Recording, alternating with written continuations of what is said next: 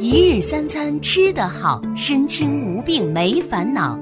普及膳食调养知识，让我们所有追求健康梦想的人少吃药、少打针，通过膳食的调养，吃得好、吃得饱、吃出健康。今天为我们主讲的嘉宾是北京千金方医学研究院的首席健康管理师徐雪峰老师。雪峰老师毕业于沈阳药科大学，是国家级中药师。国家高级健康管理师，多年来工作在膳食调养的第一线，致力于全民健康营养的基础研究。下面有请雪峰老师为我们震撼开讲。一日三餐吃得好，身轻无病没烦恼。西马的所有的伙伴们，大家好，我是雪峰。今天呢，我们继续和大家伙来分享关于控糖的知识以及相关的方法。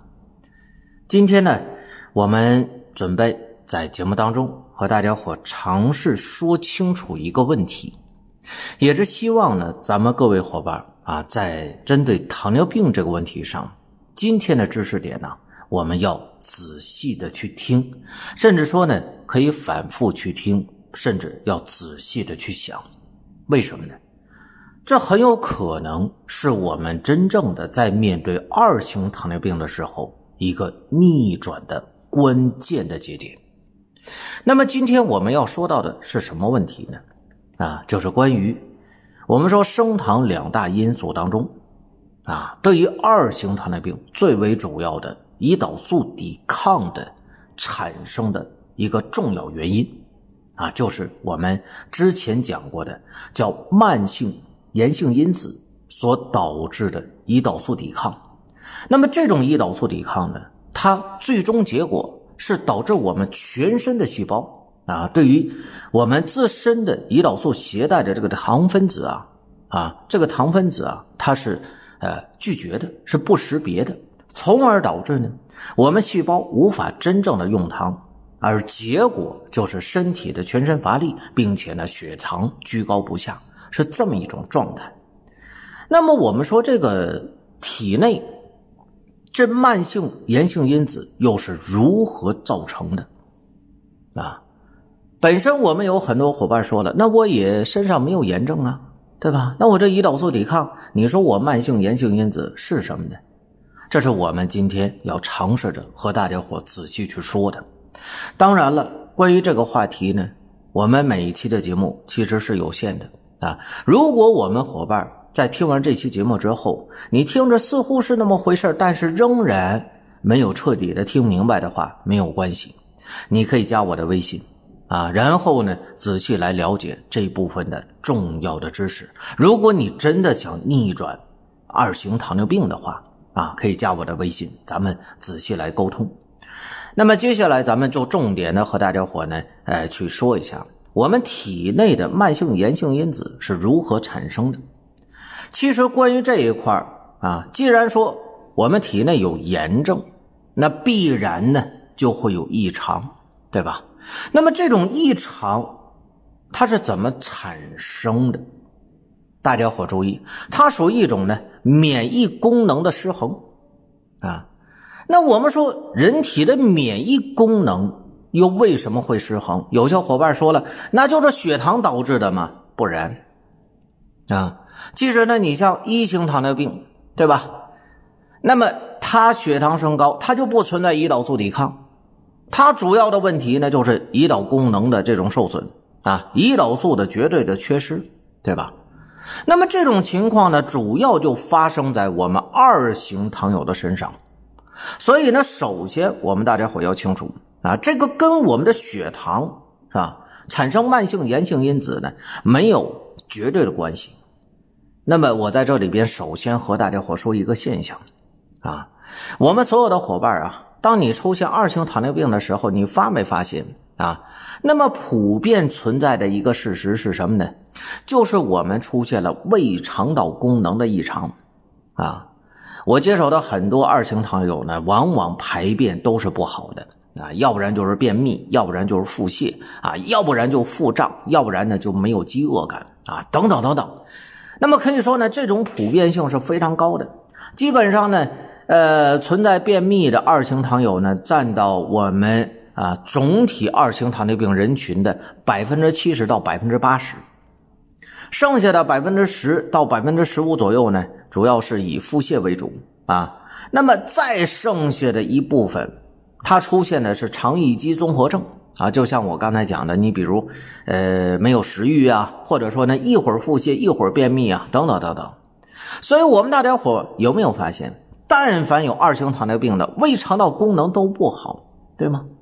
那么这种普遍的现象，跟我们今天主要要说的啊，就是关于糖尿病的逆转，关于啊这胰岛素抵抗、慢性炎性因子都是有什么样的关系？啊，包括我们讲的免疫功能的紊乱都有什么样的关系？啊，这里边呢，接下来大家伙就要注意听了。其实啊。我们胃肠道里边，它是有着微生物的，对吗？那么这个微生物呢，它是分成三大类的。我相信有一些伙伴可能会想到两种啊，这微生物都有什么呢？第一种有害菌群，第二种有益菌群。那么第三种是什么呢？我们把它称为叫中性菌群，又叫条件致病菌群。那么这三类菌群呢，可以说在我们的胃肠道当中是大量的存在啊，这个总体的数量相当于我们人体细胞的十倍。那所以说到这里的时候，咱们大家有没有发现啊？原来我们的肠道当中存在着这么多的细菌呢？那可以说呢，肠道当中存在着这么多的细菌，如果当它们的结构发生变化的时候，啊，所谓的结构就是什么呢？就是有害菌和有益菌的这个结构啊，它的比例如果发生了改变，那么这种情况下，它会不会影响到我们的身体呢？啊，当然了，这个不难想象，至少啊，它会影响到我们胃肠道的功能吧，对吧？那么这个胃肠道的功能呢，自然就会出现异常啊。所以，我们首先得出来第一个结论是什么呢？就是我们在出现二型糖尿病之后，那么似乎呢，自己的胃肠道里边的这个菌群结构都是不对的啊。至少呢，你能看到本身你的啊这个有害菌肯定是多于有益菌。为什么？因为你腹泻，因为你便秘，因为你有肠易激综合症，对吗？啊，所以我们能得出来这个结论，而本身。我们大家想啊，就是这个肠道菌群，如果说有害菌群多了，它会不会引发全身性的免疫反应呢？啊，导致我们全身性的这种免疫失衡，从而产生胰岛素抵抗呢？这是完全有可能的。为什么啊？因为我刚才就讲过了，首先是它的数量。对吧？这个数量太过于庞大了，它是我们人体正常细胞的十倍啊，对吧？这是无法呃用我们常规的数据可以统计出来的。那么这么庞大的这个菌群，如果呢有害菌群占了主要地位的话，我们大家想，你身体能好到哪儿去啊？当然，这还不是最主要的问题。接下来呢，我们才会谈到更为主要的这个影响因素啊。大家要知道一点，菌群本身是活的，对吗？啊，活的它就要吃东西，它就要代谢，对吗？啊，而本身呢，我们肠道当中的有害菌群和有益菌群啊，它吃什么，吃的一不一样，会代谢出来什么？那么这些呢，吃的东西啊，以及代谢的这种废物，对我们身体能产生多大的影响呢？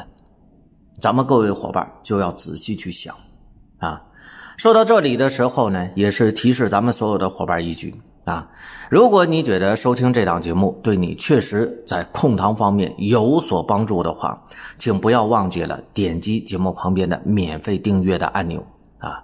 另外呢，呃，如果说真的我们各位伙伴你想逆转糖尿病的话，记得啊。我是有具体的控糖方法，有系统的控糖方案的。那么，如果说呃想要啊真正的达到逆转血糖，可以加我的微信，咱们呢再仔细沟通啊。好了，我们继续说啊。那么关于呢，在控糖这一块啊，我们刚才说到了，就是肠道的菌群的问题啊。肠道菌群呢，有害菌群它吃什么呢？吃的是油盐糖。那么有益菌群喜欢吃什么呢？吃的啊是膳食纤维啊，包括说呢一定量的优质蛋白啊。这是我们说呢，有害菌和有益菌，它俩吃的东西是不一样的。所以，如果说你越喜欢吃甜的，越喜欢吃咸的，越喜欢吃。高脂肪类的食物的话，那么最终结果是什么呢？就是你体内的有害菌群就会越多，啊，那么体内的有害菌群越多的话，啊，对我们身体产生的影响就会越大。为什么呢？因为这些有害菌群在吸收了这些营养之后，它代谢出来的是什么呢？就是啊，造成我们体内的这种垃圾。我们大家可以想象，对吧？还是那句话，那么我们肠道当中的有害菌群等同于我们十倍的正常的人体细胞。那么这种情况下，他吃顿饭，代谢出来的产物都是垃圾毒素的话，对我们人体能产生多大的影响？对吧？啊，所以呢，那么这种情况，我们又把它称为叫肠源性的代谢综合症。啊，从一七年之后，关于糖尿病呢，又有一个新的名字，它叫肠源性疾病，就是这么来的。那当这些有害菌群呢，把我们体内的这个糖啊、脂肪啊、蛋白质啊啊，那么发生了这种异常的代谢之后啊，它就打破了一个基础的人体的代谢动态平衡啊。那么一旦说打破之后呢，就会影响到什么呢？影响到我们正常的，你比如说血液的流通啊，啊，脏腑的代谢呀。一开始的时候可能只是什么呢？我们体内啊发生了一些不良的反应，对吧？你比如说细胞的呃这种改变啊，体液浓度的改变啊。但是随着堆积越来越高的话，那么可以说我们血液当中呢这种呢啊垃圾毒素含的浓度也会被随之推高。那么随之而来的，啊，一开始就是血液变得浓稠，是吧？然后呢，毛细血管的淤阻，血管的硬化，啊，然后会进一步的导致组织缺乏呢养分，缺乏呢这种呢供血啊，甚至说呢会发生一些病变的问题。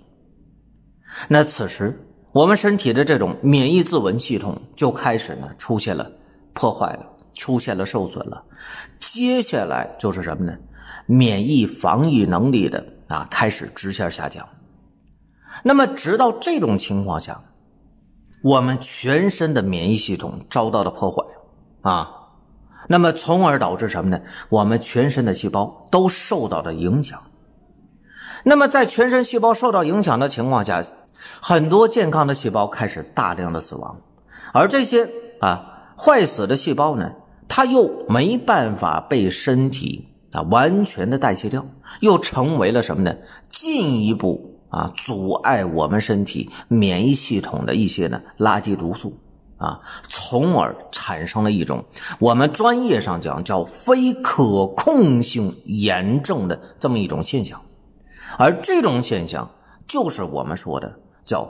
慢性炎性因子所导致的胰岛素抵抗，其实啊，我们大家伙要清楚，这个从免疫学上来讲啊，这种非可控性的炎症啊，也就是非菌性的慢性炎症，它的发展、它的发生啊，是导致大部分的基础疾病的一个根本原因，而这个情况呢，也是导致我们。血糖居高不下，包括说出现并发症的一个根本因素。所以，我们大家伙想啊，为什么我们今天在控糖的时候，你的血糖是居高不下的？啊，为什么我们用了很多药物，用了很多胰岛素啊，你的血糖仍然控制的非常的不理想？原因在哪儿啊？啊，其实我们大家想，你吃的降糖药物有消炎的作用吗？啊，有改变你的肠道菌群结构的作用吗？啊，你打的胰岛素呢，更没有这样的帮助吧？对吧？而且有很多的药物，它不但说不会改变啊我们体内的肠道菌群的结构，甚至说还会伤及到我们肠道的菌群，从而导致什么呢？我们出现了一种恶性循环啊！降糖药物越吃越多，反而血糖越控越差，对吧？这就是一个现实的问题。所以说到这里的时候，那么对于我们很多糖友而言，在未来几年当中，甚至说未来的几十年当中，我们以后应该如何控糖呢？啊，是仍然依靠啊更好的特效的一些降糖的药物吗？还是说我们要寻求一些新的出路啊？要从肠道的菌群结构开始啊？进行干预，进行改变，从而解决真正的胰岛素抵抗的问题，而真正的解决血糖的波动问题呢？啊，这些点呢，我也是希望咱们所有的伙伴，我们所有的糖友，在面对自己已经出现了血糖失控，已经出现并发症的时候，我们一定要仔细考虑。当然了，说到这里的时候呢，呃，因为本身啊，我讲到的。这种呢，这个肠道干预啊，菌群的一个结构的改变，从而解决胰岛素抵抗的问题，对于我们很多的伙伴啊，它是一个非常陌生的话题，也是非常陌生的一个控糖的知识点，很正常。这也是在近十年之内，当赵丽萍啊，她刚刚提出肠源性疾病假说的时候，那么我们才是对糖尿病。从肠道这个问题上，从菌群这个问题上有了重新的认知。那么各位伙伴呢？如果我们真的想逆转糖尿病的话，啊，今天这期节目，我希望大家伙咱们真的要仔细听，仔细去想。如果真的我们有什么疑问，或者说你比较感兴趣的话，也可以在听完这期节目之后加我的微信啊，我们有什么问题，咱们再仔细的具体沟通。当然，大家伙不要忘记了，如果你觉得这期节目对你确实有所帮助的话，不要忘记了点击节目旁边免费订阅的按钮。好了，各位伙伴，时间的关系啊，我们呢今天关于控糖的知识以及方法，咱们就先分享到这儿，我们下期节目再接着聊。